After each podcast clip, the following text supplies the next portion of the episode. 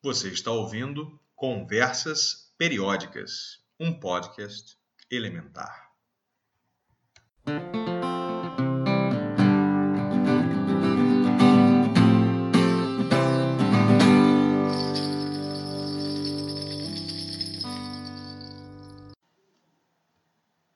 Um, hidrogênio. No princípio, criou Deus os céus e a terra. A terra, porém, era sem forma e vazia. Havia trevas sobre a face do abismo, e o Espírito de Deus pairava sobre as águas. Talvez seja essa a melhor maneira de começar nossas conversas. Em termos de química, uma paráfrase dos primeiros versos da Escritura seria: No princípio, criou Deus o hidrogênio, e depois vieram todos os outros elementos. É inevitável pensar na beleza da coisa de sabe-se lá o que, formam-se os átomos mais simples, com um próton e um elétron rodando em volta. Desses átomos, praticamente tudo o que te cerca e me cerca veio a existir por meio de fusões nucleares sucessivas que formaram átomos mais pesados que, por sua vez, se combinam em moléculas, sólidos, plantas e até gente. Se algo desse tipo não tem o traço do divino, eu não saberia dizer o que tem. De acordo com o relato do modelo cosmológico padrão, ou modelo do Big Bang, o universo tem aproximadamente 13,5 bilhões de anos. Mas, poucos segundos depois do primeiro ato, já havia hidrogênio, hélio e suspeitam lítio também. Até hoje, o hidrogênio gerado logo após o Big Bang é a porção da matéria conhecida que mais ocupa espaço no universo. Estima-se que em torno de 75% da massa de matéria conhecida do universo seja hidrogênio. E no sistema solar, 91% são hidrogênio. Lamento a repetição incômoda de uma expressão que mais parece um pleonasmo, uma redundância, massa de matéria conhecida. Aparentemente, as explicações que tornam o universo mais coerente de acordo com a física moderna indicam, ou parecem indicar, que a maior parte da massa do universo é feita de coisas desconhecidas, indiretamente identificadas como matéria escura e energia escura. Mas isso fica para um outro dia. Por ora, deixemos de lado essas entidades das trevas para retornar ao nosso herói, com H maiúsculo, responsável pelos dias ensolarados. Processo que possibilita que o Sol mande energia para a Terra, em grande parte, é a fusão de hidrogênio. Seu nome de batismo nos remete a outra história de origem, iniciando com nada menos que o primeiro filósofo grego e os primeiros mitos de criação. Os gregos antigos gostavam de imaginar que haveria um único princípio fundamental, que seria a essência das coisas. Todas as coisas seriam feitas dessa essência. Tales de Mileto pensava que a essência das coisas seria a água. Para ele, todos os corpos da física, no fundo, no fundo, seriam feitos de água.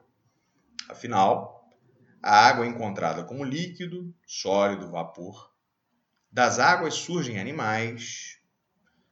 No meio do mundo, anos antes, o poema babilônio Enuma Elis também afirmava o papel central das águas. Abre aspas. Quando do alto não se nomeava o céu e embaixo a terra não tinha nome, do oceano primordial seu pai e da tumultuosa Tiamat, a mãe de todos, suas águas se fundiam em uma, e nenhum campo estava formado, nem pântanos eram vistos quando nenhum dos deuses tinha sido chamado à existência. Fecha aspas. Lá estavam as águas no início. Com o modelo dos quatro elementos, a água foi rebaixada a um elemento, ao lado do fogo, da terra e do ar. Mas, durante todo esse tempo, cada molécula de H2O tinha dois átomos de hidrogênio. Os primeiros experimentos que produziram hidrogênio se devem a Sir Robert Boyle, ao combinar ferro e ácidos diluídos. No entanto, coube ao recluso e enigmático Henry Cavendish a descoberta de que, afinal, a água era uma impostora todos esses anos. Ela nunca fora um elemento. Em 1766, Cavendish descobriu que ao colocar ácido, digamos ácido sulfúrico, em contato com um metal, digamos zinco, um certo tipo de gás era formado. Em 1781, Cavendish o chamou de ar inflamável.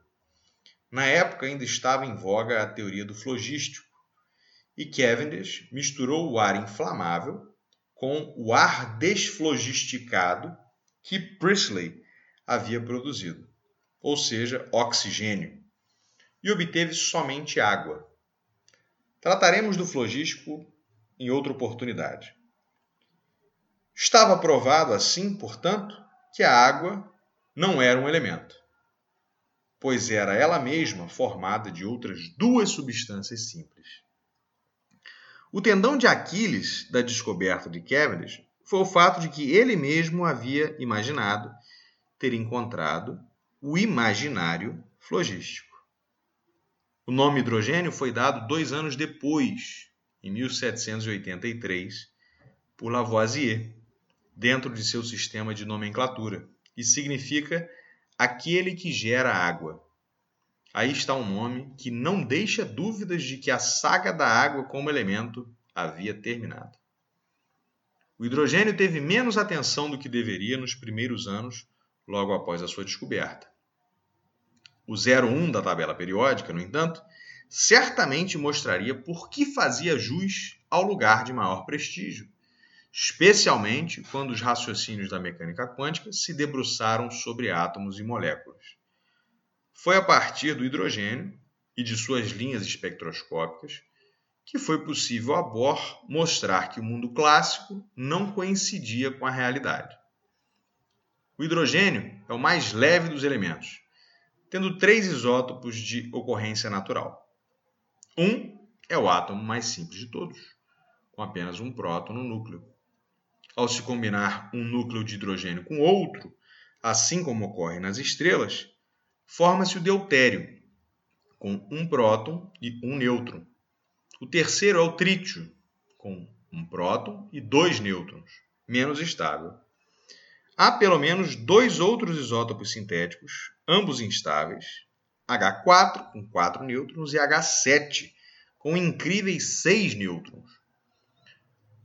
O hidrogênio já foi obtido nas fases líquida e sólida a baixíssimas temperaturas e na fase metálica a altíssimas pressões, mas sua forma mais estável nas condições ambientes é o gás diatômico H2, cuja baixa densidade torna rara sua ocorrência natural, pois ele flutua para as regiões mais altas da atmosfera, podendo abandoná-la, essa característica fez com que alguns dos primeiros projetos de aviação fossem pensados com o uso de hidrogênio em balões e zeppelins, aqueles dirigíveis ovais que ficaram na história. Em 1936, a empresa alemã Luftschiffbau Zeppelin fez o primeiro voo com a maior aeronave já construída até os dias de hoje, o dirigível LZ 129 Hindenburg. O nome rendia uma homenagem ao presidente da República de Weimar, Paul von Hindenburg, e em pouco mais de um ano, o dirigível fez 63 voos, até que em 1937 pegou fogo no meio do céu, descendo sobre Nova Jersey. Uma barbeiragem química nos ares, pois já se sabia que o hidrogênio molecular era explosivo e inflamável. As moléculas, substâncias e misturas, o hidrogênio está em praticamente todo lugar. O principal e mais simples íon de todos é o próton, um átomo de hidrogênio que perdeu um elétron. Ele se combina com a água para formar o íon hidrônio. Por isso, o eletrodo padrão de hidrogênio é tomado como a referência para as medidas dos potenciais eletroquímicos de espécies em solução. Na redução de óxidos metálicos e outros compostos, utiliza-se o gás hidrogênio e obtém-se água e o metal reduzido.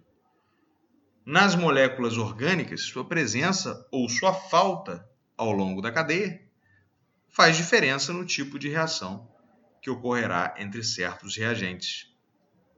Atualmente, a maior parte do hidrogênio é extraída do gás natural e do petróleo, nas chamadas reações de reforma, por exemplo, na reforma do metano com vapor d'água, para cada molécula de metano convertida, gera-se uma de monóxido de carbono, cujo carbono vem do metano e o oxigênio vem da água, e três moléculas de hidrogênio molecular, cujos átomos vêm tanto da água quanto do metano.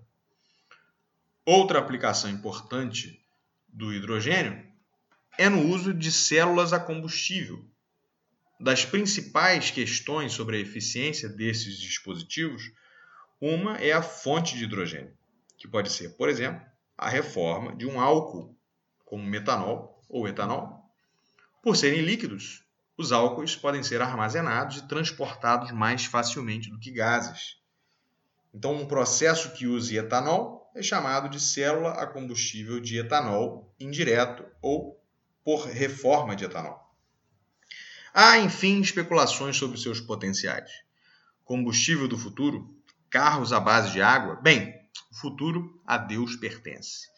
Fato é que, no princípio, nas águas da criação, já havia dois átomos de hidrogênio em cada molécula.